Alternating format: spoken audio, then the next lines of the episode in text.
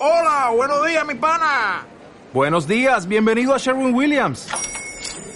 ¡Ey! ¿Qué onda, compadre?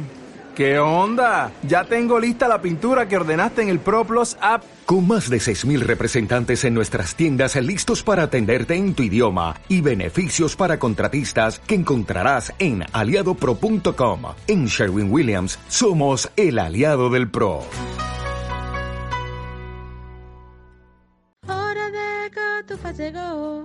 Llegó. Coge ya tus cascos y vámonos con Jorge Blas y la estrella invitada. Lo pasaremos guay, hora de Cotufas. Hola, ¿qué tal? Bienvenidos una temporada más a Hora de Cotufa. Y un- tercera temporada ya. Y para empezar, pues contamos con nuestra particular Hada Azul que nos ha acompañado al principio de todas las temporadas, Rubén Murillo. Bienvenido a Hora de Cotufas a tu casa. Hola, Olita, vecinito. Eh, soy la Cintia Erivo de este podcast, me encanta. Sí. En plan, qué maravilla. La Eh, Chanel en España. Claro. Eh, ¿Sabes qué? Bueno, eh, voy, voy a hacer un inciso que, que vi Pinocho, que me pareció horrible el otro día, y, y la vi en versión original, y cuando empezaron los créditos, claro, sue- su- suena Cintia Erivo, entonces digo, ay, la voy a cambiar en español para ver si suena Chanel, pero se me trabó la aplicación y cerré y no la escuché. Ay, cosita. Eh, la tengo que ver, pero la verdad es que se me están quitando las ganas por lo que leo de la gente. Pero bueno, la veré. Es un poco dura, eh, y sobre todo porque dura demasiado, con lo guay que es la original y lo rápida que va y lo poco que dura, y esta es que se hace un poco eterna. Pero bueno, no hemos venido a hablar de los infames remakes de, de Disney, aunque mm, eh, ¿has visto el tráiler de La Sirenita? Uy, sí, sí, me ha encantado, la verdad, ¿eh? Claro, eh, yo es que estoy siempre en plan de no vuelvo a ver otro remake en acción real de Disney. Y ahora de repente se ve el tráiler de La Sirenita, Barry Jenkins va a dirigir la secuela Rey León. Y Que la como- sirenita, la sirenita solo nos han puesto la escena mítica, un, tro- un teaser de la escena mítica. Habrá que ver el resto, pero a mí me pinta bien porque también hay cuatro canciones originales de Lin Manuel Eh. Miranda y Ana Menken, entonces me fío, me fío de momento, me fío, ya veremos. A ver, a mí lo de las canciones originales, eh, Pinocho tiene canciones originales y mejor que no las tuviese, ¿vale? O sea, no, Oye, no por aportan nada. favor. Así que, pero bueno, es Lin, Manuel Miranda, vamos a confiar.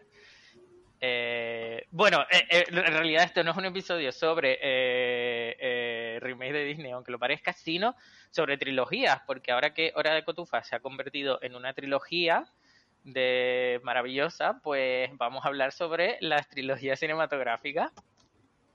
Me encanta, me encanta Jorge porque no sé qué está diciendo, pero bueno, eh, tranquilo, ya estaré yo para cambiarte el, el subject de- del podcast. Iré disertando. A ver, puede parecer que las, tri- que las trilogías es un tema eh, que no tiene mucha moraleja, pero en realidad yo creo que nos va a quedar un... No, sí, sí, sí, la verdad es que sí, porque estaba pensando yo cuando me pasaste el, cuando me pasaste el guion, porque Jorge hace unos guiones estupendos. Em, cuando me pasó el guion dije, ostras, es que las trilogías durante toda la historia, que ahora se está, se dice, se habla mucho de las trilogías de ahora que, que exprimen las películas, pero yo creo que llevamos toda la vida con esto. Entonces, sí. es interesante. Es un tema interesante.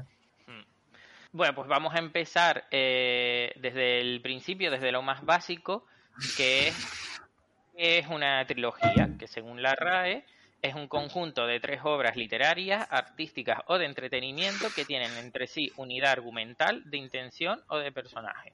¿Estamos de acuerdo, Rubén? Sí, yo sí, y sí, estoy de acuerdo. Y la verdad, lo que creo es que mm, lo que decía ahora sobre las trilogías es que ahora lo deciden llamar universo cinematográfico. También creo que tiene mucho que ver con la forma de vender las películas, porque vender ahora una película con una trilogía es como, venga, nos van a sacar el dinero por, para tres películas. Pero si lo vendes como un universo expandido cinematográfico, parece que va a haber más cosas, parece que va a ser diferente, que, se va, que vas a conocer mucho más, pero al final los universos cinematográficos en sí mismos también son trilogías. Que puede haber más Sí. películas o menos, pero... Y creo que hubo un momento en el que parecía que hacer una trilogía era como una inversión segura, que lo iban a petar. Y por eso las anunciaban como desde el principio, ¿no? Desde que hacían la primera, en plan, esto va a seguir con dos partes más. Pero luego hubo como una serie de batacazos que al final como que no se quieren pillar los dedos, ¿no? En plan de que a lo mejor lanzan una película y ya no sé como lo de antes de rodar dos películas a la vez o así porque... Todo esto, todo el mundo, menos DC, que si puede hacerlo mal, dos puntos, lo hará mal. Pero bueno, ese es otro tema. Sí, eso, eso da para otro episodio. Eh, bueno, pues como, como tú comentaste antes, las trilogías vienen de, de lejos en la historia. Eh, de hecho, la palabra trilogía es un eh, viene, proviene de un término de origen griego. Eh, no sé, yo no di griego en, en, el instituto, pero es como, pues se dice así, trilogía o algo así, eh, que significa tres discursos, tres textos. Y, es que esto en la antigua Grecia eh, eh, se le designaba un conjunto de tres tragedias presentadas a concurso por cada uno de los autores que competían por conseguir el premio en los certámenes que se celebraban en las fiestas en honor de Dionisio. Eh, cada concursante presentaba además un drama satírico, de donde a su vez procede el término tetralogía, que no son tan famosas como las trilogías, pero a ver las haylas. Y bueno, eh, eh, ¿cuál fue la primera trilogía de la historia? Pues al principio, ¿no? Sin indagar mucho, digo, a lo mejor, pues, pues, no sé, será El Padrino, ¿no? O algo así, que es como a lo mejor una de las trilogías clásicas más conocidas. Pues no. Eh, esta pregunta es un poco complicada de responder porque muchas de las películas del cine mudo se han perdido y ya por aquel entonces existían las, las trilogías. Eh, por ejemplo, podría tratarse de eh, El Golem, que la primera película es de 1915 de Paul Wagner y Henry Galin. Luego fue sucedida por eh, The Golem and the Dancing Girl, que se rodó dos días, de, eh, dos días después, no, dos años después. Bueno. y The Golem, How He Came to the World. Eh, de la primera se han perdido algunas partes, la segunda está completamente perdida y la tercera, que es en realidad una precuela, es la única que se conserva íntegra. Que es curioso que ya también en los años 1915 pues ya existían las precuelas, que también... Es que te demuestra que Hollywood siempre eh, se autorrecicla constantemente y que todo lo que crees que está haciendo de nuevo ya lo ha hecho antes. Y esto, pero te lleva a todo, ¿eh? Con todo, con los dramas de personajes, incluso en la tele, ha pasado en la televisión con los antihéroes, pasando a los héroes otra vez. Ahora estamos en una época en la que ya nos hemos hartado de antihéroes. En el cine parece que está pasando, estamos teniendo mucho cine independiente, que está haciendo cosas nuevas, pero que en realidad hay cosas que... El otro día, ¿qué película vi? Eh, que, bueno, ahora no me acuerdo, pero que, que todas las ideas que se han, se han, utilizado se llevan reutilizando desde, desde hace 70 años por lo menos. Hmm. Y sigue, siendo muy, y, y sigue siendo muy interesante, porque eso también te dice que Hollywood eh, es, una, es una fábrica de ideas o qué es? ¿Es una fábrica de reciclaje? ¿Quién sabe? Ahí lo dejamos para la reflexión de los oyentes. Eh... Ah, que yo por cierto esto creo que acabará siendo que antes de morir veremos un remake de las siete películas de Harry Potter. Eso es algo que siento que vamos a hacer, que vamos a vivir. Sí. ¿Y de Crepúsculo? Eso no sé, ¿eh? Quizás de las de las otras, de las fan, de las fanfiction que adoptó Nancy Meyers desde el punto de vista de Edward. Eso lo creo yo que no. ¿Y, y, qué papel crees que tendrá J.K. Rowling en, en, la, en, la, en el nuevo reboot de Harry Potter? Madre mía, pues... Uf, es que solo de pensarlo ya me da una pereza porque lo típico que cogen en el cast, bueno, pues como en la obra de teatro, en The Cursed Child, que Hermione Granger es negra. Porque en los libros nunca te dice que sea blanca, que sea blanca evidentemente. Entonces eh, la gente se va a poner, oh, la dictadura de los woke, la dictadura del... De, oh. Es horrible, no puedo. Si ya no puedo con El Señor de los Anillos, que estoy ya cansado y solo llevamos tres episodios, imagínate. Cansado del fandom, quieres decir. Claro, sí, sí. Es que la gente es muy pesada. Sí. Yo creo que este es decir, bueno, ya diserto un poco. En ese sentido, creo que hemos, eh, estamos perdiendo, claramente, y esto lo digo ahora, estamos perdiendo la batalla cultural. Porque eh, la gente cada vez que ve algo que diside un poco de, de la normatividad, eh, se enciende y se enciende y realmente tienen, tienen, o sea, tienen voz, tienen alta voz, se les escucha. Entonces, hemos llegado a un punto en el que parece que, mm, por ejemplo, ahora van a estrenar Disney Plus eh, la serie de la búsqueda y la protagonista va a ser una mujer. Es que ya están dando el coñazo con que la protagonista va a ser una mujer. Y esto se ha hecho toda la vida de Dios de coger una película, pasarla del cine a la, a la televisión y cambiar el protagonista de sexo. Pero es que se ha hecho toda la vida. Entonces, en ese sentido, creo que, que estamos perdiendo la batalla cultural totalmente y el discurso. Pero bueno, Pero ¿y tú crees que al final las industrias, o sea, Hollywood reaccionará y les hará caso y dirá, vale, pues Mm, es que creo, esto"? No, creo que Hollywood eh, está ahora en un momento en el que yo creo que ahora mismo sí que lo haría. En plan, dejaría de hacerlo, lo tengo clarísimo, pero sabe que no puede porque es que al final eh, la- el resto de voces es mucho mayor. Lo que pasa es que esa gente hace mucho ruido. Eh, a mí me hizo gracia que en She-Hulk en un episodio pusieran como tweets de haters y tal, y que sean exactamente como los tweets que salieron cuando la serie ya estaba terminada y estaba empezando a emitirse. O sea Es que tremendo. se adelantaron. Es Claro. tremendo, además, es eso. Yo te digo, y creo que el pic de la batalla cultural, la pérdida de, de donde me di cuenta de que esto era algo de no retorno, es cuando vi They Them, el slasher este de, de Blumhouse, Ah, sí, el de... Sí. que es, que es un campamento de reconversión y todos los protagonistas eh, son eh, del colectivo LGTBIQ+. Pues eh, unos personajes tan aburridos, tan, tan, tan aburridos que dije, es que si tienen esa visión de nosotros, en plan, ¿cómo, en plan, ¿cómo nos va a ir bien? Digo, si es que... Ya tengo entendido que esa peli es bastante malilla. Eh, bueno, vamos a volver a las trilogías. estás consiguiendo tu propósito de irnos por las ramas. Eh, bueno, aunque, aunque hayamos dicho que esto mm, es un invento de Hollywood, que las trilogías, ta, ta, tal, en realidad eh, esto también ha pasado en otras cinematografías del mundo desde tiempos inmemoriales. Eh, por ejemplo, tenemos la trilogía de Apu, de Satyajit Ray, eh, compuesta por eh, la canción del camino, Aparajito y Apur Sansar, que es como la vida de un de este chico de Apu, pues la primera peli es del niño, el más mayor y así. Aunque no, no es rollo Ri- Richard Linklater porque estas películas se grabaron como con pocos años de diferencia y son diferentes actores. Yo solo vi la primera, que es como un clásico así y tal, las otras no las he visto.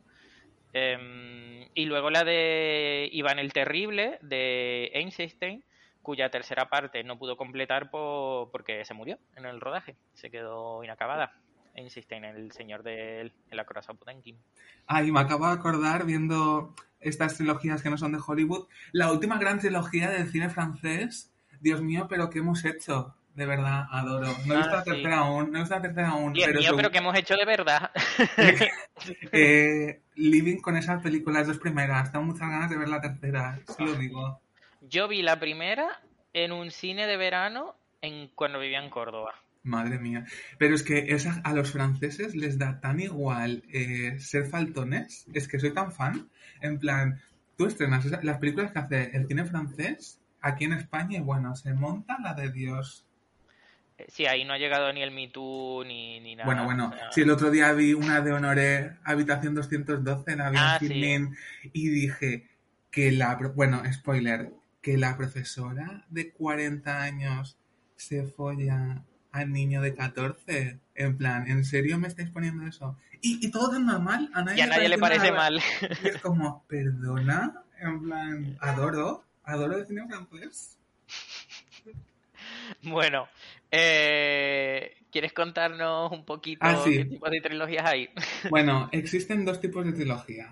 Las trilogías clásicas que conocemos de presentación y de desenlace, que muchos ejemplos, y, las y estas que son muy interesantes, las trilogías temáticas, donde, por ejemplo, tenemos la trilogía del dolor de Alejandro González Iñárritu, eh, o la trilogía de Tres Colores de Kieslowski, o la trilogía de los apartamentos de Polanski, con Repulsión, La Semilla del Diablo, El Quimérico Inquilino.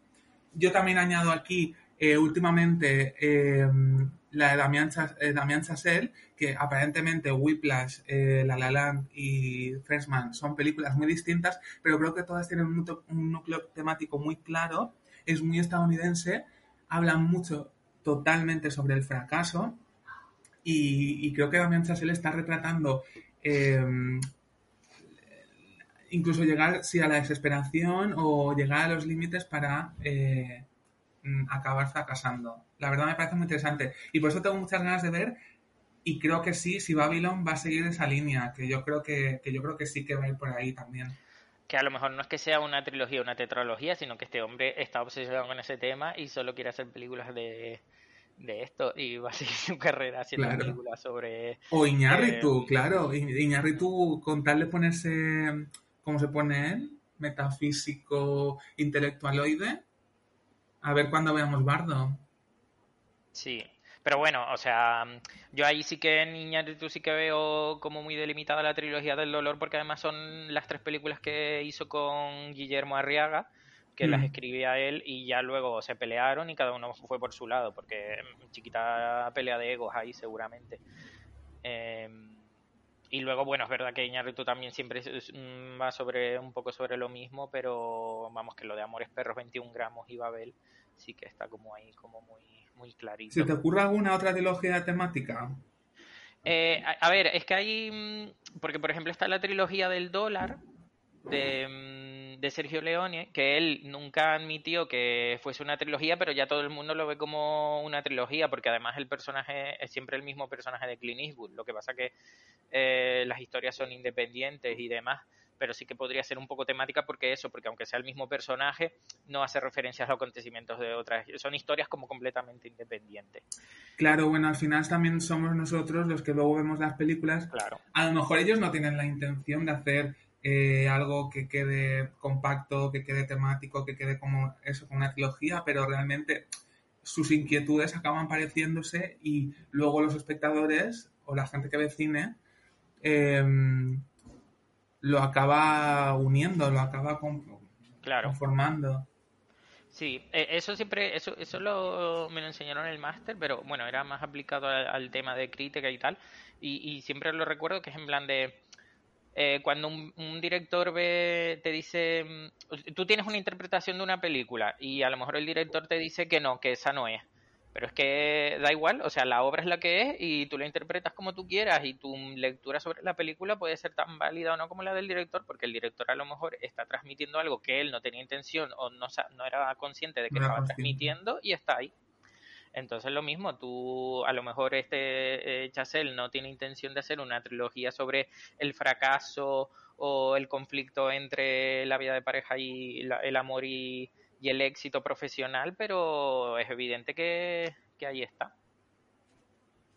¿No? Muy a favor.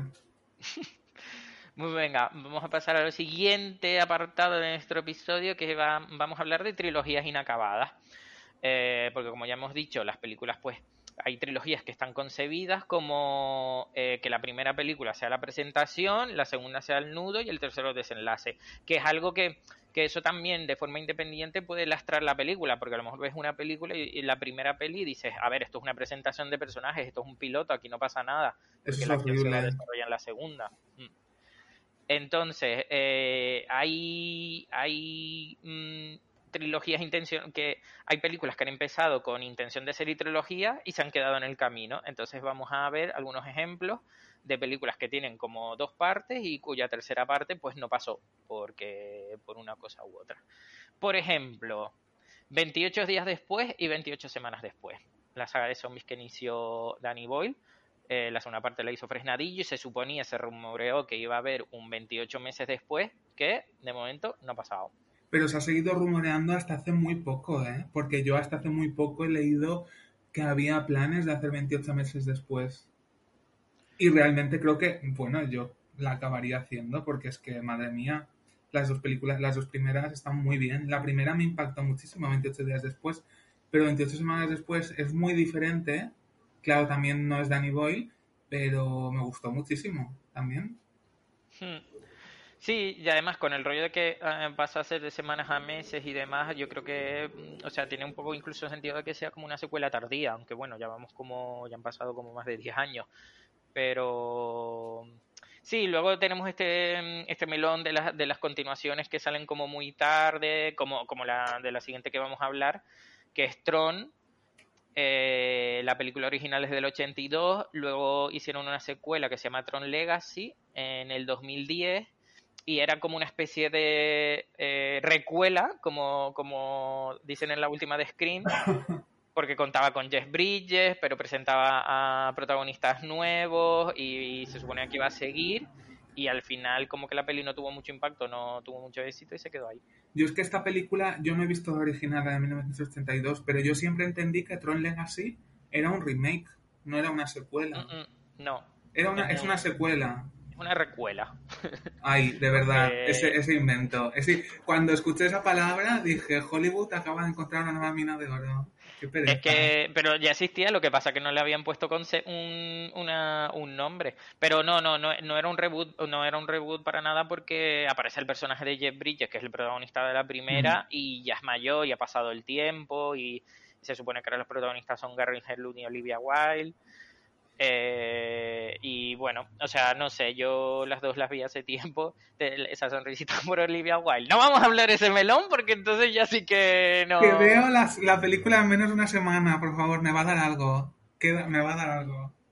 Bueno, vamos con la siguiente, que es Conan. Eh, Conan el Bárbaro de 1982. Dos años después se hizo Conan el, el Destructor. Em, Conan el Destructor eh, fue bastante bien en taquilla, pero no tan bien como la anterior. Tuvo muchas críticas porque era como más light, no había tanta violencia, tanta sangre y demás. Y aunque la idea de Arnold Schwarzenegger era hacer una tercera parte, eso también se quedó ahí en el tintero. Me sorprende que en los 80, con cómo estaba el alza de Arnold Schwarzenegger, me sorprende que se quedase a medias esta trilogía, mm. la verdad. Me sorprende mucho.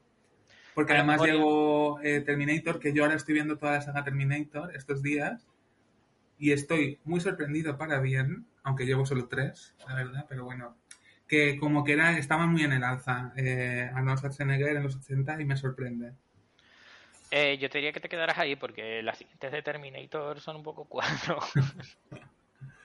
bueno, las dos últimas no las he visto porque ya esto sí que ya se han pasado de reboot, de recuela, de vamos a reiniciar, eso ya es que no, no saben como retomarlo cuando a lo mejor deberían dejarlo morir y ya está. Pero se resistan a dejar morir una franquicia.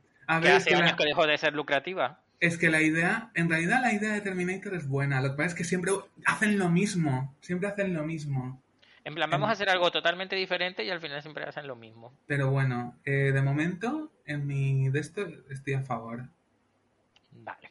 Pues seguimos con eh, una trilogía fuera de Hollywood de autor de, de Lars von Trier, Dogville y Manderley. Dogville en, se estrenó en el 2003 con Nicole Kidman. Se suponía que Nicole Kidman iba a ser, o sea, esta se llama además la, se iba a llamar la trilogía de Estados Unidos, ¿no? Como que iba a contar la historia de Estados Unidos de una forma diferente y demás. Eh, sobre todo el racismo, del clasismo y todo demás. Entonces, eh, se suponía que Nicole Kidman iba a interpretar al, personaje protagonista Grace en las dos secuelas, pero Nicole Kidman acabó tan hasta el coño del rodaje que dijo, aquí yo no vuelvo. y eh, em, contó con, con Bryce Dallas Howard para ser el mismo personaje en la secuela, aunque ya Bryce fuera más joven y demás. Y luego la idea era contar con otra actriz para hacer de Grace en la tercera eh, parte y ahí se quedó. Y, ahora con el último anuncio de que, de que está malito, eh, las no, Nos habló incluso de Naomi Watts, me suena. Bueno, no lo sé, ¿eh? ahora tengo dudas. No, no, no me suena. Yo, yo creo que no llegué a oír hablar de, ninguna actriz. Pero, mm, porque además el, lo de que iban a hacer tercera parte se anunció cuando Manderley, pero luego se quedó ahí. Yo creo que de ese proyecto no, no se mm. habló no se habló más. Y, y eso, y parece que, mm, que ahora que está malito, eh, ¿qué tiene esto? Parkinson, ¿no? Parkinson, como que ya... Bueno, no lo ha dicho, pero me imagino que se va a retirar, ¿no?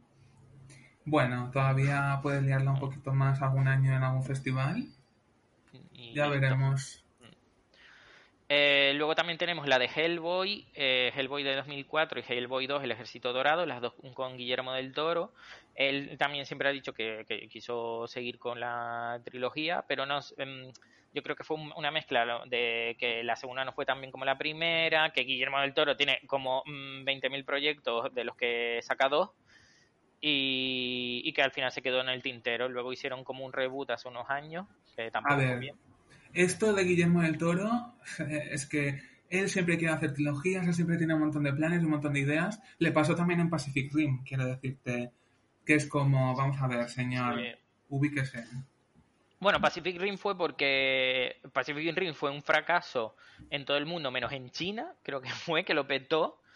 ¿En China o en Japón? Bueno, en Asia. Vamos Sí. en, en- en Asia lo petó. Y entonces hicieron como esa secuela tardía en la que ya él, él solo la producía, ¿no? Él Sí, él ya no dirigía.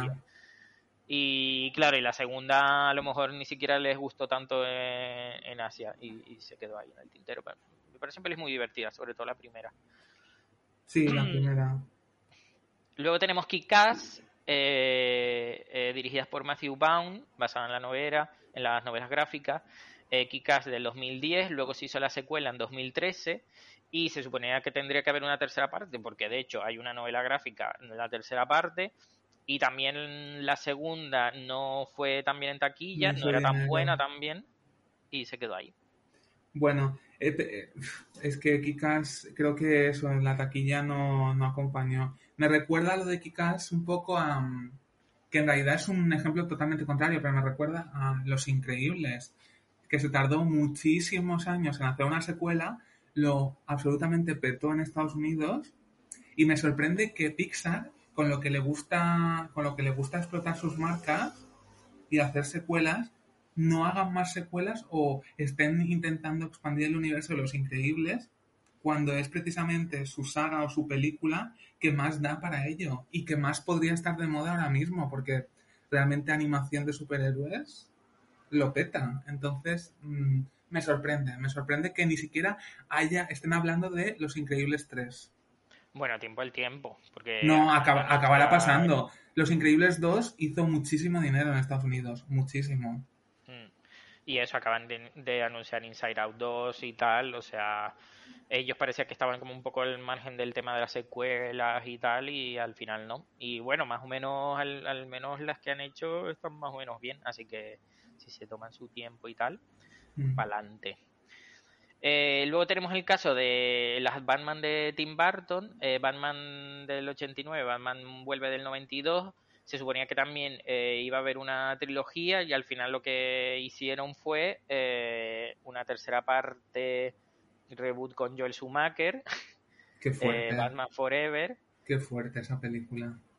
Que, que de hecho es curioso porque Joel Schumacher también sufrió también esto, porque él también iba a ser una trilogía después de Batman y Robin, eh, iba a ser una tercera parte en la que Courtney Love iba a encarnar a, la, a Harley Quinn, pero siendo como la, la hija del Joker o una novia, así, algo así, en plan que se quería vengar, y con el espantapájaros, pero al final también pues, se descartó y años más tarde salió Batman Begins. De verdad. Que Matt Reeves sea la persona que mejor entiende esta- esto. Y bueno, Christopher Nolan es que dice, po- dice poquísimo. Dice poquísimo de DC, del estudio en general y de quien toma las decisiones. De hecho, también se como que hubo como un intento de que en la tercera parte también volviese Michelle Pfe- Pfeiffer como Catwoman, que estaba amnésica y no sé qué, pero también fue una idea que se desechó y hicieron ese esa película maravillosa de Halle Berry haciendo de Catwoman. Eh, venga, un par de ejemplos más. Eh, de Amazing Spider-Man y de Amazing Spider-Man El Poder de Electro. Eh, del 2012 y 2014 está este reboot de la saga de Spider-Man con Andrew Garfield que de hecho a mí me dio pena porque yo, yo era muy yo era fan, a mí me gustaban Yo estas pelis. también. Muy Y, fan. y en la segunda parte eh, eh, ficharon a Shailene Woodley para hacer de Mary Jane y grabaron sus escenas y todo y al final la descartaron, la, la quitaron porque querían centrarse en el romance de Peter y Gwen. Y se suponía ya que en la tercera iba a salir la Mary Jane de Shailene Woodley. Y al final no pasó. Y esas escenas incluso es que ni las editaron en el DVD, mm, las borraron como han borrado Batwoman. Me da, mucho, me da mucha pena esto porque realmente de Amazing Spider-Man, el Spider-Man de Andrew Garfield me gusta muchísimo. Me gusta mucho su personalidad. Me gusta, me gusta las tramas que le dan. Creo que lo peor de estas dos, de estas dos películas son los villanos. Pero él como personaje y su relación con Gwen es estupenda, es maravillosa. Y el desenlace de su relación con Gwen es, es perfecta, porque estas películas no suelen mostrarte eso. Entonces, me da pena no haber visto una tercera para ver dónde llegaba el personaje. Hemos tenido la suerte este año de volver a verle en... The- en The- uy, ¿Cómo es? Es de En- No Way Home. No, Sí. No Way Home, ¿no? Sí. Em, en No Way Home y me da pena porque ni siquiera hay, o sea, ahí te cuentan un poco dónde está el personaje y no ha conocido a Mary Jane, por ejemplo, entonces necesitamos una tercera parte de esta película para que Andrew Garfield encuentre a su Mary Jane. Sí, dilo, dilo Tata. Eh, sí, es que además esto era también de esto, de que, de que pensaban que, que la peli, que la saga iba a, su- iba a seguir, porque de hecho también presentaron en un cameíto a Felicity Jones haciendo de Felicia Hardy, que luego se convierte en la gata, en, ¿cómo se llama? La gata negra, creo que se llama, sí.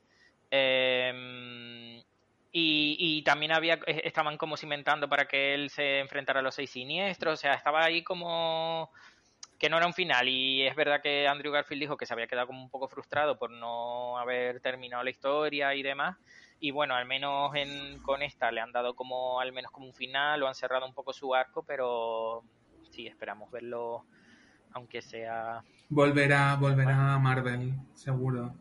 veremos.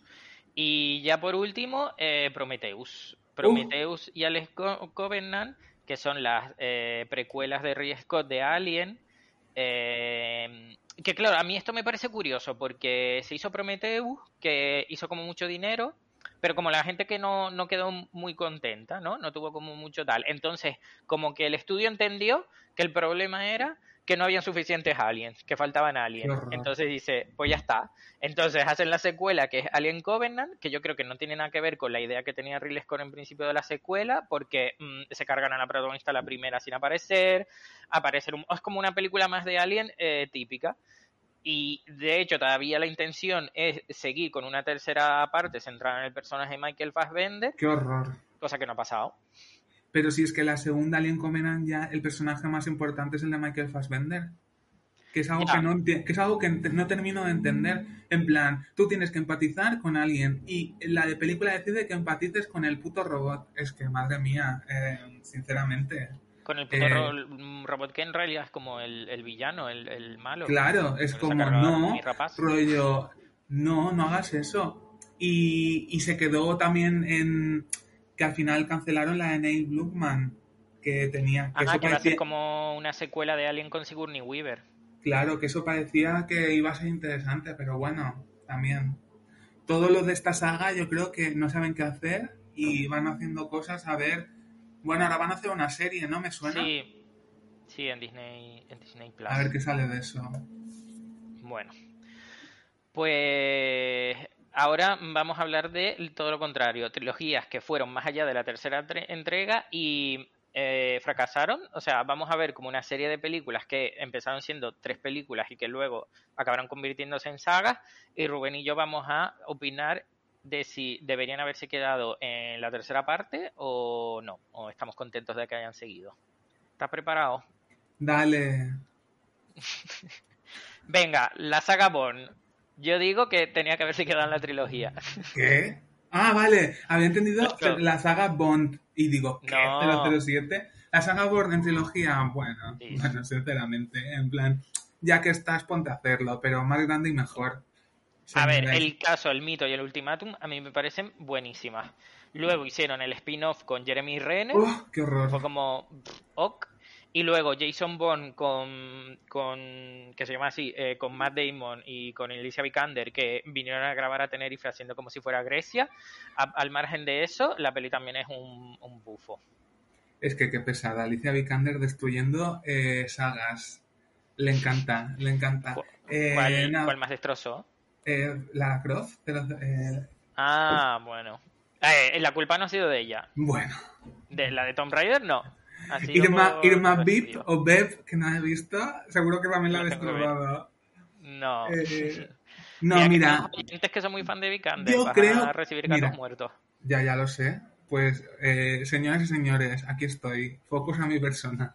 Eh, no, de la saga Bourne, lo que yo pienso con estas sagas cuando se alargan Es decir, cuando el eje central de la... que esto también pasa con, que ha pasado con la jungla de cristal, que no la tenemos apuntada, pero Mm. también se ha alargado. Si la idea eh, es más grande y es como más... eh, no iba a decir, no es mejor, pero como más grande y que todo explosiones más explosiones más fuertes, personajes eh, más caricaturizados, todo, pues me parece bien, porque es en plan, la saga ha decidido ir a por más, pero si te vas a quedar a medias con una película chusca para hacer 100 millones, que no tiene ningún sentido, que además jode la trilogía original, pues no la hagas. Y es verdad que Paul Greengrass le daba mucha, le daba mucha personalidad a, a la saga de Bourne. Claro, sí, pero a lo mejor eso, la, eh, eh, la segunda y la tercera dio la sorpresa porque hacían esta acción de temblique con la cámara así, en plan, Que le encanta, le mucho encanta. nervio y tal. Y ya, eh, ya el Jason Bourne ya era como, pues es más de lo mismo, chicos, no sé. Porque me acuerdo que había como una persecución ahí por Las Vegas y tal, y es en plan, pues, pues ok, y ya está. Ok. Venga, eh, Scream. Yo Scream digo que cuantas más mejor. A ver, yo tengo que decir algo sobre Scream. Yo, sinceramente, que el año que viene vaya a ver Scream 6 me parece, me parece una horrible, en plan, y creo que es imposible, y lo tengo clarísimo, que está al nivel de Scream 5. Pero es verdad que es una saga que se entrega a ello, que, que puede hacer muchas secuelas, que si quisiesen podrían eso, hacer estrenar casi una peli al año. Y es verdad que Scream 3 a mí me parece eh, muy fuerte, pero muy fuerte para mal. Quitando eso, me gusta mucho la saga y sí que quiero ver más. Y tengo ganas de verla el año que viene porque Scream 5 me flipó este año realmente. Pero no sé si tienen una idea tan potente para hacer otra secuela y además sin Nick Campbell. Eh, ¿De qué vais, chacas? En plan... Ya.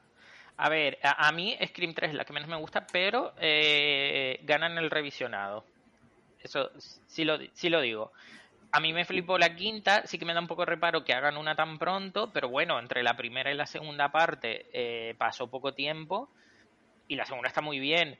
No sé, yo creo que tienen como, yo quiero confiar en que, en que tenían un- buenas ideas para las, para la sexta y la séptima, porque es que seguro que al año, para el 2024 tenemos la tercera, vamos, la, ¿cuál, cuál sería ya? La Es que, octava. ¿sabes cuál es mi problema con, con esto? Es que creo que las protagonistas, por sí mismas, las nuevas protagonistas, para mí no son tan. no tienen magnetismo, no tienen tanto carisma. No, no A me, ver, no me Ortega, gustan sí. tanto. A mí Jenna Ortega no me gusta excesivamente, la verdad. pero, Eh, qué no sé. Eres la única persona en el mundo a la que no le gusta Jenna Ortega. No, es que sois muy pesadas como una niña que literalmente no ha hecho nada. Perdona, Que ahora va a pero hacer, que ahora va a hacer miércoles, ahora va a hacer miércoles y eso va a ser un cuadro. Es que lo sé. ¿Has ya. visto el tráiler? Ella está Sí. súper bien. Bueno. Y ella en X y en todo lo que hace está súper bien. Eh, tiene una peli también en HBO, que ahora no me acuerdo cómo se llama, que está muy bien.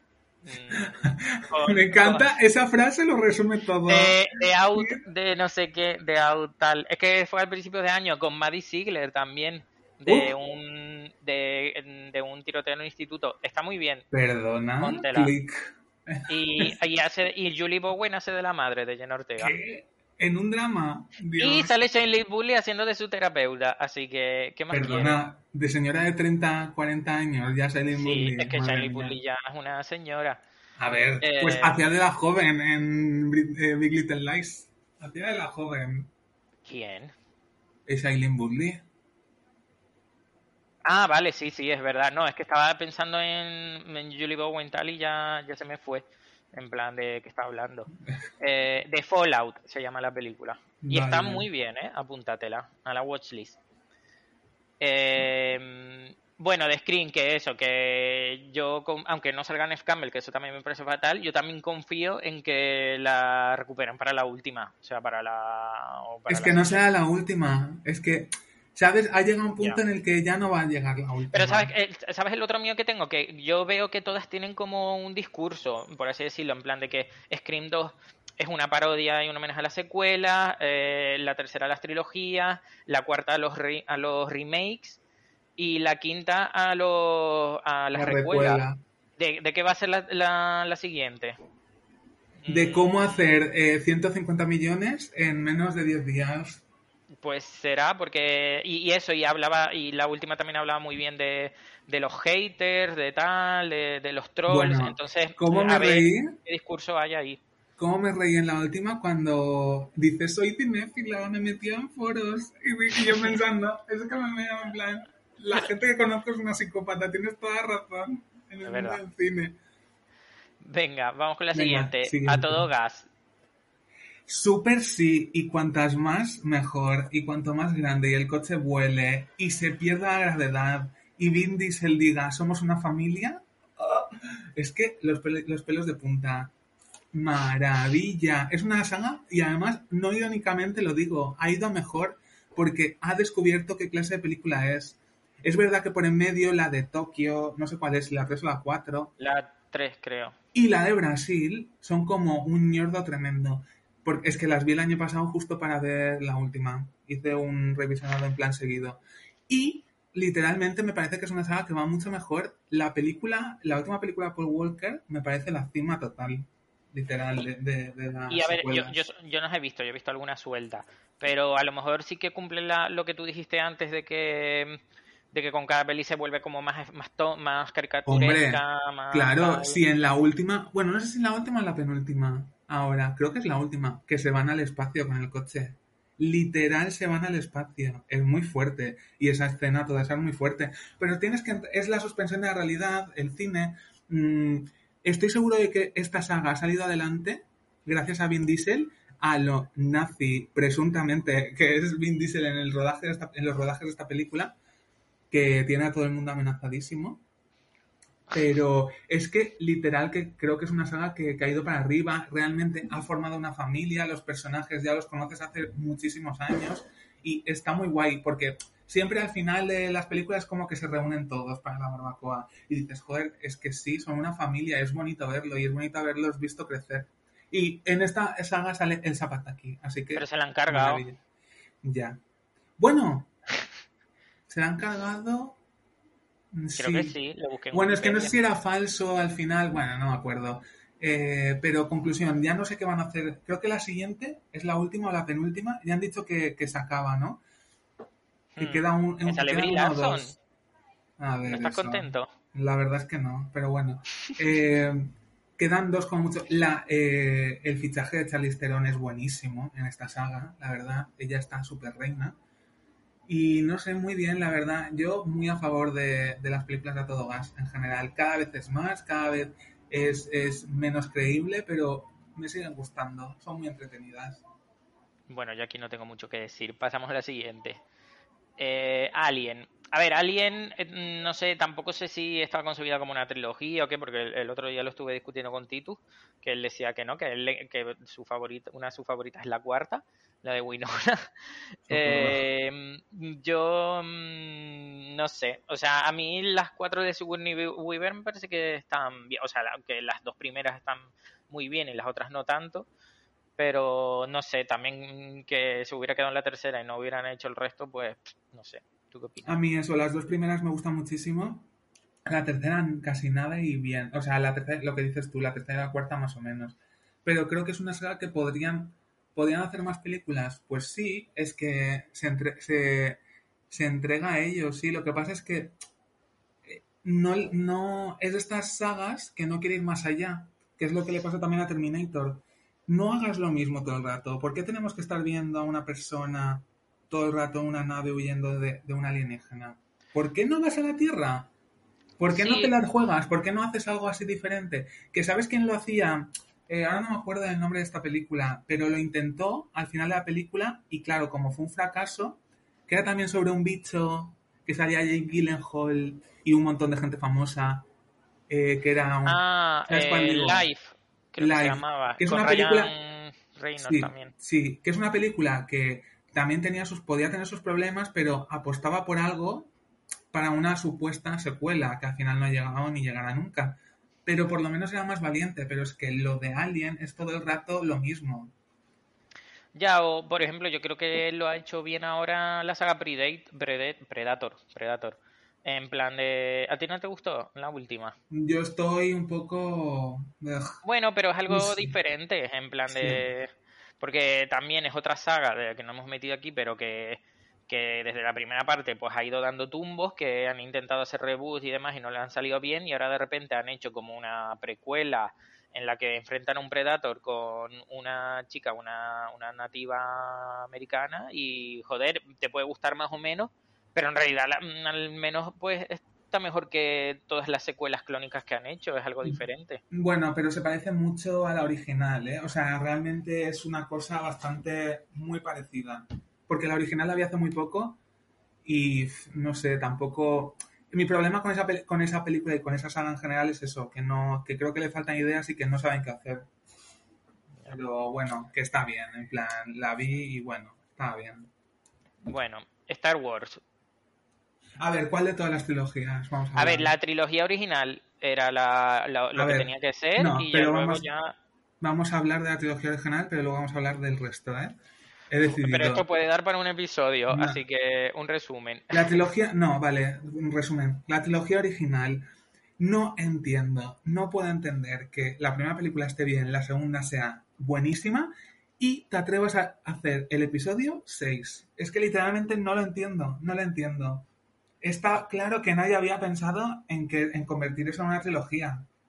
¿No Porque te gustan la- eh, no, no me gusta la tercera sí. película. La- No entiendo que ese sea el final de una saga, en plan, imagínate, si nos hubiésemos quedado de la 1 a la 6, no entiendo que, la, que el episodio 6 sea el final de una saga. Realmente es algo que no me entra. Y eso demuestra que hay, hay veces que no se piensan en las secuelas. Sí, porque que después- es un poco lo que, lo que hicieron con la última trilogía, que, que Bueno, una han, vergüenza. improvis- han improvisado sobre la marcha. Hay, aquí, aquí sí que hicieron caso a, a los trolls y así salió la última parte. Pero lo que no entiendo, de la nueva trilogía, lo que no entiendo es que no hubiese como una línea clara desde el principio Ya. de lo que hay que hacer con estos personajes. Es que no me cabe en la cabeza porque, ¿qué me dices entonces? Si Ryan Johnson hubiese sido el director de la, del episodio 9, ¿me estás diciendo que la película habría sido completamente distinta? Es que eso no tiene ningún sentido, por favor. En plan, Carlin Kennedy, habéis hecho una mierda. Es que habéis hecho una verdadera mierda. Que oye, que para mí la última tiene algunos momentos y a mí me siguen eh, los personajes de... mm, Ah, no me salen los nombres. Pues De- eso significa de- algo, como decías de tú Daisy, de Daisy Ridley y de Rey. mm, eh, Rey y de Adam Driver eh, me gustan muchísimo. Para mí son los, los personajes que más me gustan de la saga. Y que no te atrevas, no sé, no sé, no entendí eso. Y reivindico la trilogía del episodio 1 al 3 porque está mejor de lo que la revisioné y está mejor de lo que pensaba. Lo que se dice por ahí. El episodio 3 está muy bien. El 3 está muy bien. Mucho mejor que, que el último, que el del ascenso de Skywalker. Sí. O sea, dilo. Vamos, que entonces, bueno, sí, que tenían que haber salido de la, mm, la tercera. Y el Así episodio está. 6 no entendí, no entendí. Vaya, básicamente. Ice Age. Eh, digo ¿cómo que tenía que haberse quedado en la aquí? tercera. ¿Cómo Pues a mí las tres primeras pelis me gustan mucho. Qué sinvergüenza. Pero ya la cuarta me, me, me supuso un bajón y ya creo que ya ahí me planté. Porque mm, esto sí que lo veo, es como vamos a estirar el chicle hasta que ya pierda todo su sabor y toda su gracia y tal. Porque yo con la primera, la segunda y la tercera me reí muchísimo, porque es que la tercera le pones una novia a Scrat y es que es maravillosa. Eso, eso es mm, mm, comedia clásica, slapstick en, en todo su esplendor. Y la cuarta es un mojón, pero es que las tres primeras están muy bien, de verdad. Mira, yo, la verdad, Y Mm, los no cortos estos de Scrat que salieron ahora en Disney, los puedes ver todos en 20 minutos porque mm, cada uno dura 5 minutos, que es Scrat con una especie de hijo adoptado. Y también es un, un maravilla. Scrat es el mejor. me sorprende que no hayas metido aquí la abeja Shaun, porque ya es lo que te faltaba. Porque no es una trilogía, pero Ya, debería. Pero bueno, conclusión, que no, que Ice Age tuvo una buena idea la primera película, que estuvo bien, la dos estaba bien, pero ya está, ya está, parad. Que una trilogía que no has puesto aquí y que me parece muy buena de animación Mira que he añadido... ¿Qué? es- ¿Cuál? Cómo entrenar, a tu Cómo entrenar a tu dragón. Ah. Que literalmente me parecen las mejores películas de DreamWorks, pero con Pues, muchísima hijo, pero diferencia. guárdate eso para el apartado de cuál es tu trilogía favorita. Porque Pero es que no lo es, no, no es mi ah. trilogía favorita. Estamos hablando de películas que fueron más allá de la tercera parte y que mm, les fue bien o no. Venga, siguiente. Eh, Toy Story. no, Sí, es que la he metido Jones. después. Ah, vale. Toy Story, pues una fantasía tremenda. Es que Toy Story 3 es la cima del cine. ¿Pero te gustó la cuarta? A ver, me gustó mucho, sí. Lo que pasa es que no hacía falta. Es una película que si la quitas, no pasa nada. Bueno, Pero está muy bien porque es el porque- cierre de Woody, que es el Y le hace justicia a Betty Boop. A Betty Boop no, a... ¿Cómo se llama la pastora? A La pastora, Pastora Soler. Eh, pues la Pastora Soler eh, no me parece bien, pero. Y sobre todo porque es una saga que el corazón de esta saga siempre ha sido Woody. Y está bien que le den como un final. Que me da pena también, sí, pero con Toy Story 3 ya estaba más que contento también. Pero bueno, hubo una buena idea, la hicieron y estoy contento, pero ya está. Que paren. Lightyear no es tan buena. Que Paren. paren, Dejen de actuar como están actuando. efectivamente. Eh, a mí me gusta mucho Toy Story 4 también, o sea, me parece guay que exista. Eh, Indiana Jones. Pues muy bien, ¿no? Que sigan haciendo. Hasta que el señor, hasta que el señor la, no lo voy a decir, pero hasta que el señor ¿Te no gustó la más. calavera de cristal? Esa es la de los alienígenas. Sí, Bueno, la de Kate Blanchett y Shia LaBeouf. siguiente tema. Claro, es que estamos, Rubén, ubícate, estamos hablando de películas que si tenían que haberse quedado en No. trilogía o no. Esta no, pero ahora van a hacer una, ahora van a hacer Ya. una nueva y tengo y la veré y tengo ganas. A lo mejor con. Phoebe Waller-Bridges. Es que a lo mejor, bueno, Phoebe Waller- habrá cogido el guion y habrá dicho, bueno, ponme el nombre aquí de una tal señora y ya está. Bueno, bueno. Eh, Matrix. Yo aquí no tengo mucho que decir. Habla tú. ¿No has visto Matrix? He visto la cuarta? primera y no he visto la secuela. A ver, las volví a ver hace poco. Creo que la trilogía original, eh, o sea, las tres primeras, creo que tienen una historia que cuentan súper interesante. Eh, es verdad que Matrix Reloaded para mí baja un poco, pero bueno, en conjunto está muy bien. ¿Cuál es mi problema? La cuarta, Matrix, Matrix Resurrections, que mucha gente está hablando súper bien de ella, para mí es la nada. Se nota que Keanu Reeves no quiere estar en esa película. Se nota que la idea Entiendo, o sea, entiendo lo que querían hacer las Wachowski. No, creo que solo es de Lana Wachowski, ¿no? Solo es de una. La última sí, es solo de una. Es de Lana. Entiendo lo que que- entiendo lo que quería hacer, que es como reírse de Hollywood, quería hacer como una especie de reírse de Hollywood a través de los remakes y de contar nuevas historias contando lo mismo. Puedo entender eh, cuál es la sátira, cuál es el point de esta película, pero a mí no me gustó. Me parece una película hecha sin ganas, sin alma, y realmente yo no quiero ver ninguna más de Matrix, porque la tengo buen, súper buen recuerdo, es que además las volví a ver el año pasado, creo, o este año. Tengo súper buen recuerdo de las Matrix originales y no necesito más, o sea, no necesito que expandan universo ni que vuelva Keanu Reeves, que Keanu Reeves se ponga a hacer todas las que quiera de John Wick, pero que pare, que pare con Matrix. Ah, yo tengo curiosidad por ver la última, pero me da pereza tener que ver la segunda y la tercera para eso, y por eso creo que no las he visto y no las veré. Pero están bien, ¿eh? O sea, a mí me gustan. John Wick es una saga que está bastante bien, la verdad.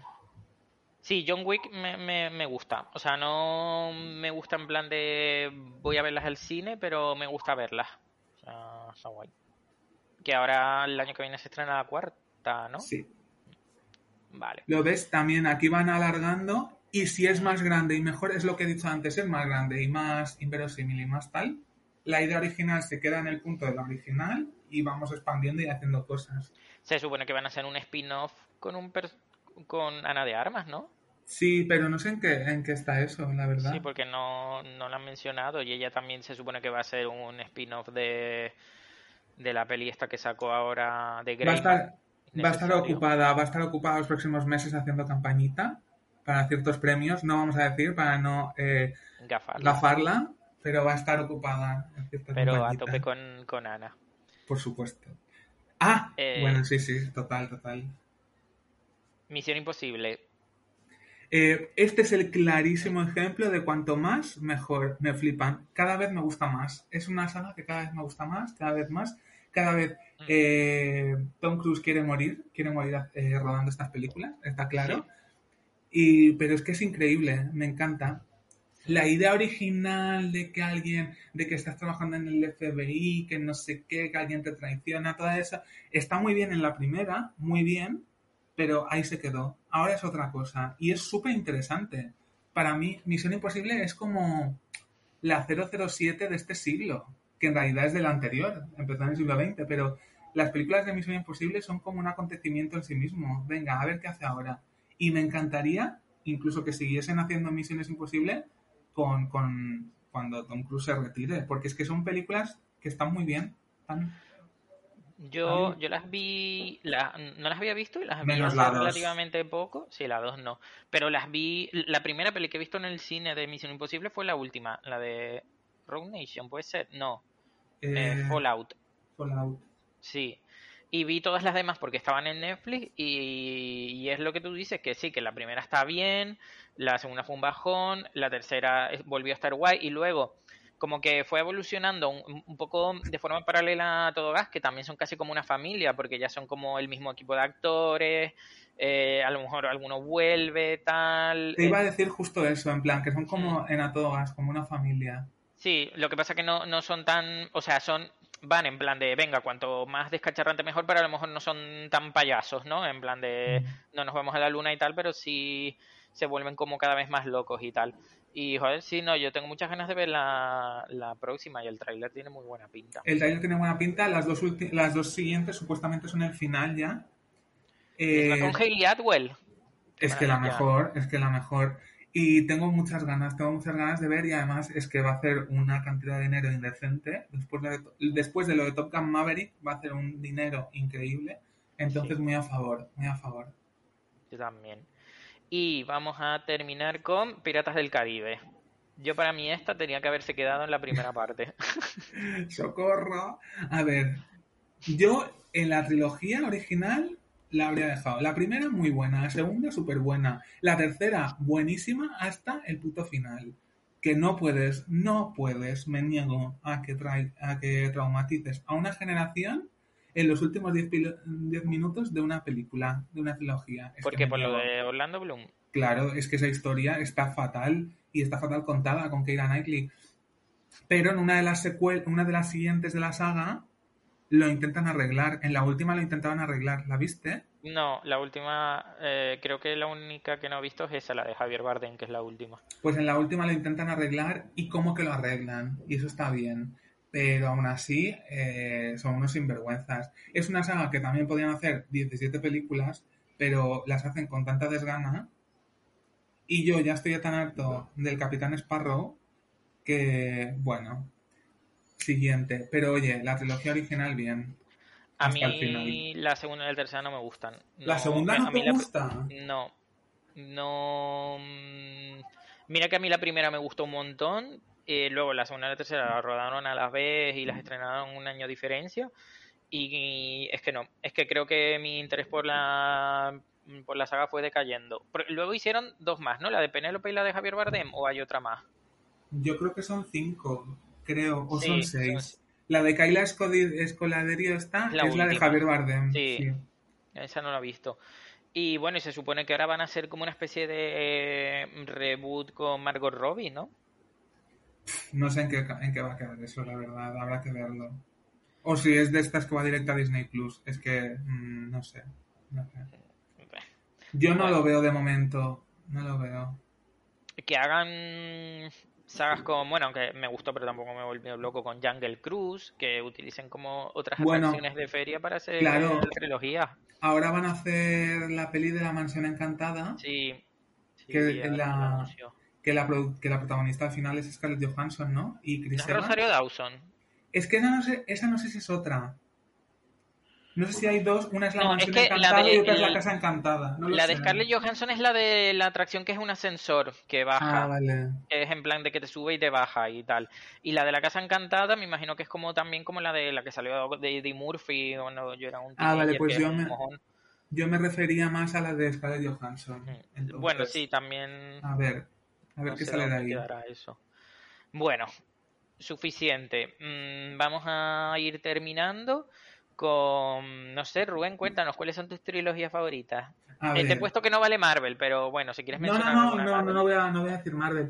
Realmente eh, estuve mirando ayer y dije, a ver, ¿qué trilogías son mis favoritas? Es que tengo, según lo que me preguntes, puedo decirte algo. Yo creo que así mítica que yo haya dicho toda la vida, wow, que desde pequeña me guste y que, y que me gusten las tres y me emocione y tal, yo creo que es la de Regreso al Futuro. Regreso al Futuro eh, me parece que son tres películas brillantes. Me, emociona mucho el viaje, el recorrido de Doc, porque es una persona que siempre tiene las cosas súper claras en todas las películas. O sea, lo que me gusta de Regreso al Futuro es que es una película que, que se van al pasado o al futuro, pero siempre hay un plan. Siempre no es como, ay, ¿qué estamos haciendo aquí? Por Dios. Es como, no, siempre hay un plan. Y Doc siempre tiene un plan. Hasta la tercera película donde Doc no sabe lo que está haciendo. Y es muy interesante y me gusta mucho su viaje y sobre todo el final de la trilogía para Doc. Eso por un lado. Regreso al futuro a mí mm, me flipa. Yo no he visto la tercera. A mí me gusta. La tercera, yo creo que es la que menos gusta porque es, muy diferente a las otras dos, pero creo que es un cierre súper chulo y es puro cine de entretenimiento. Y después, eh, ¿qué más? Otra trilogía que a mí me flipa, Antes del Amanecer, que es eh, para mí, bueno, es que desde que me la, descubrieron, eh, me la descubrió Luis, además. Eh, increíble. Sí, y me, hace muchos años.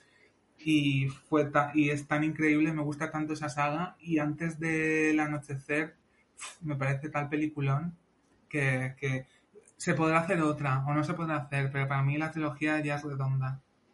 Eso por un lado, tengo estas dos. Y, pero también quiero hablar porque he venido a hablar de mi libro. No, también quiero hablar El Padrino, sobre todo quiero hablar del Padrino 3, porque es una película que está súper, súper infravalorada después de, las obras maestras que son El Padrino 1 y El Padrino 2, pero es que El Padrino 3 es muy buena, o sea, es una película realmente increíble, dura muchísimo también, como todas, y yo creo que se la hizo de menos porque la 1 y la 2 ya estaban en la cima y era imposible llegar a ese nivel y como que la, la, hicieron de menos, pero realmente yo creo que hay que reivindicarla porque es una gran película. Esa, y por último, mi última trilogía que quiero reivindicar, la trilogía obviamente de El Caballero Oscuro de Christopher Nolan, que cambió el cine, porque lo cambió, sobre todo el cine de héroes, el cine de superhéroes, incluso cosas que no tenían nada que ver con eso, convertir a, a, esos héroes en taciturnos, en, en oscuridad, en que no vieses una mierda en las películas, gracias Christopher Nolan. Eh, no, eh, creo que es una trilogía que a mí me, la gente también hace mucho de menos la última, pero a mí me parece redondo el final y satisfactorio el final de Bruce. Entonces, estas cuatro sagas son como las que... Ah, y espera, es que me acabo de acordar, perdón. Y una última sería El Señor de los Anillos, que me parece increíble. Ah. Es increíble. O sea, las tres películas yo, como lector de los libros, te digo que me gustan más las películas, porque se, dejan de hostias, está todo clarísimo en las películas, son largas, pero son súper interesantes, y vamos, a muerte con El Señor de los Anillos. Estas cinco sagas. Bueno, un saludo a Isidro, que ahora tiene que estar dando palmitas con esta reivindicación del Señor de los Anillos, que me tiene mortirizado porque a mí no me gusta. Ay, por favor, ¿cómo no te puede gustar? Ya hablé de esto en el episodio, contigo además creo en el de la secuela, así que si alguien quiere saber que no me gusta el Señor de los Anillos, que vuelva al episodio 2x01 de secuela. Eh, bueno, yo de mis trilogías, en realidad lo que he hecho es mirar mi videoteca, en plan de... Ya. Porque si, si tengo las tres pelis, es porque me gusta. Aunque bueno, últimamente ya hay películas que, de las que ya no salen en DVD o en Blu-ray, tristemente, pero digo, voy a mirar a ver qué trilogías tengo. Y las trilogías, bueno, mi, mi, trilogía favorita es, eh, sin lugar a dudas, la de Antes del Amanecer, que ya has hablado tú, que no es una trilogía, mm, creo, preconcebida, pero mm, está súper bien porque es que... Mm, te habla de, de, todo, de la vida, del amor y de todo en las diferentes etapas de tu vida y puede que, como yo creo que es nuestro caso, que a lo mejor vimos antes del anochecer cuando todavía éramos jóvenes y luego cuando llegamos más o menos a la... Bueno, cuando lleguemos a la edad de ellos... pero que cuando, o sea, cuando llegue, cuando mm, a lo mejor no la vemos en ese momento vital, pero lo entendemos, entendemos los personajes y cuando lleguemos diremos, es verdad, es que es, es así, es lo que contaban Jesse y Celine, o sea, muy, muy a favor. Eh, luego, eh, también tengo la trilogía del Caballero Oscuro. De- de- debo decir que la tercera es- me gusta menos, porque me parece como un poco como, mm, que como que se les pasa de compleja, de, enre- de enrevesada, pero que tiene cosas muy guay. Eh, la Catwoman de Anne Hathaway hay que reivindicarla mucho. Las cosas que tiene muy guays. La muerte de... Spoiler, Marion spoiler, que hubo, no sé si lo recuerdas, pero hubo un Tumblr que en el que la gente subía el vi- eh, vídeos imitando a, en plan de era gente muriendo o cosas muriendo como Marion Cotillard y entonces hacían así o un perro durmiéndose, o sea, e- era muy guay. Y, y a ella misma le preguntaron sobre eso y ella dijo que bueno que acababa de que, de que se, se había incorporado al rodaje después de dar a luz y que estaba muy cansada y no sabía lo que hacía que también eso es también una cuestión de director porque tú eres Christopher Nolan y ves eso y no le dices ay Marion vamos a hacer otra toma que está quedado un poco regular la Pero culpa de mira, historia del cine, historia Ya, del cine. Luego he puesto la trilogía de Bond, porque es que de verdad que la trilogía de Bond del mito, el caso y el ultimátum está muy bien, está muy bien el también todo el, la trayectoria de- del personaje de Bond y el y Bond también cambió el cine de acción, o sea, de hecho el James Bond de Daniel Craig le debe mucho a, al- a Jason Bond, básicamente, o sea, es el mismo rollo y tenía que haberse quedado ahí y ya está. También le debe mucho a Sam Mendes, pero es otro tema. Sí, también. Pero Ah. vamos, que, que Casino Royale, mm, ese Bond. Sí, sí, muy- también. Ah, que me ha, me he acordado, no hemos hablado. eh, los Juegos del Hambre. Serán cuatro películas, pero muy bien, ¿eh? Muy bien. Aquí hubo una persona muy a favor. A mí me gusta, a mí me gusta la saga y me gustó mucho la segunda parte, pero me pareció un error dividir la tercera en dos partes. Como Yo creo que que- ese problema es más que de las películas, es, es que el último libro es terrible. Pero eh, para mí me gusta la idea de, de- de- la idea de mm, hacer crecer la revolución. Lo que pasa es que es muy diferente, las dos últimas son muy diferentes porque no hay juegos. Entonces, pero sí, sí. Pero- Yo, yo reivindico. La, o sea, eso básicamente se, se debió a una estrategia de, de, de Hollywood para hacer más pasta, porque no sé si que la primera lo hicieron fue con Crepúsculo. Y en No, plan la de "Venga, primera fue eh, con Harry Potter. Harry Potter, exacto, que la, en, en plan, vamos a dividir el último libro en dos partes, que en Harry Potter lo puedo entender, pero y, mm, no, no todas las últimas partes de sagas juveniles merecen que su li- último libro esté dividido en dos partes. Que se lo digan a. Divergente. Que se lo digan a Divergente, que encima eh, nos quedamos sin la última, porque es que Es no, que no en lo hicieron. realidad, joder, es que este podcast en realidad tendría que ser monográfico de Shailene Woodley, pobrecita y sus Sí. desgracias. Pero, y, y la cara de coño que tiene ella durante Uf. la última peli, que se nota que mm, está mm, cansadísima y está harta y no quiere seguir. Qué película más choni, más... ugh, de verdad. ugh. Es una pena, porque no estaba, la- no estaba tan mal la historia, la trama o así, pero bueno. Y luego las otras dos que tengo también en mi biblioteca son la trilogía del dolor de Iñárritu, que es que mm, está muy bien. De hecho, eh, 21 gramos es una de mis pelis favoritas. O sea, es muy deprimente y a lo mejor bebe, las vi en la época esta de cuando eres un cinéfilo impresionable, ¿no? Porque yo, yo fui a ver 21 gramos al cine y digo, ¿qué, ¿qué es esto? ¿Dónde está la estructura lineal? ¡Qué maravilla! ¡Qué obra de arte! Ay, de verdad, qué horror, qué horror de persona. Y, y, y Iñárritu es verdad que es un director que en general me gusta mucho, pero que me cae fatal. En plan de, me encantan sus pelis, pero quiero que le vaya mal. Ah, El Renacido no me gustó tanto, pero a mí Berman me flipó muchísimo y me da rabia. Y es en plan de, ¿cómo me puede caer tan mal este señor y que me gusten tanto sus pelis? Pero así es la vida. Así tengo yo tantas ganas de ver Bardo. A ver, si por una vez mis dos pasiones que son eh, hatear a Alejandro González Iñárritu y ver una película suya se unen.